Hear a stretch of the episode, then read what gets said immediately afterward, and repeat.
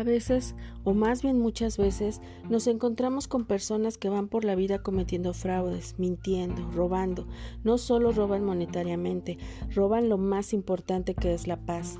¿Cuántas veces te has sentido en la desesperación de haber confiado en los demás, dando lo mejor de ti, siendo honesto, honrado, leal, y te devuelven con mal todos tus buenos actos? Amigos, compañeros de trabajo, familia, la maldad no distingue parentesco. ¿En cuántas personas has confiado, en sus momentos más difíciles? ¿Cuántas veces has invertido pensando que lograrás realizar un negocio y resultas engañado, desfalcado? Lo que más duele es que piensas y confías con un corazón limpio, pensando que los demás tienen el mismo corazón limpio y honesto como el tuyo.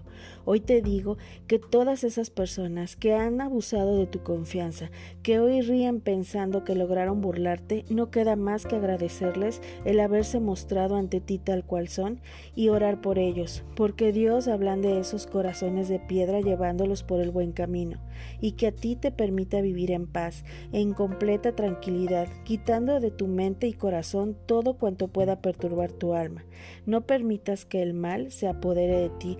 Suelta, deja ir. Dios es justo, leal y no apartará de ti sus bendiciones.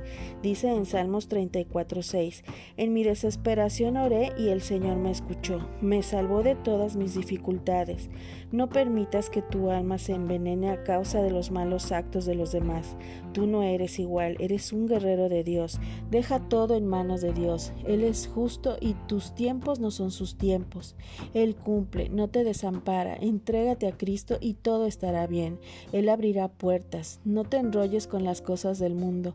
Lo más importante es tu vida, tu salud, tu paz, tu integridad. Dice en Salmos 36, 6, Tu justicia es como las altas montañas, tus juicios como el gran océano. Tú, Señor, cuidas de hombres y animales. Soltemos los tesoros del mundo y vivamos para los verdaderos tesoros, esos que te llevan al cielo. Estarás bien, estaremos bien. Dios guiará nuestro camino y abrirá nuevas puertas para ti y para mí. Te comparto este versículo de la Biblia que es Filipenses 4, 8 y 9.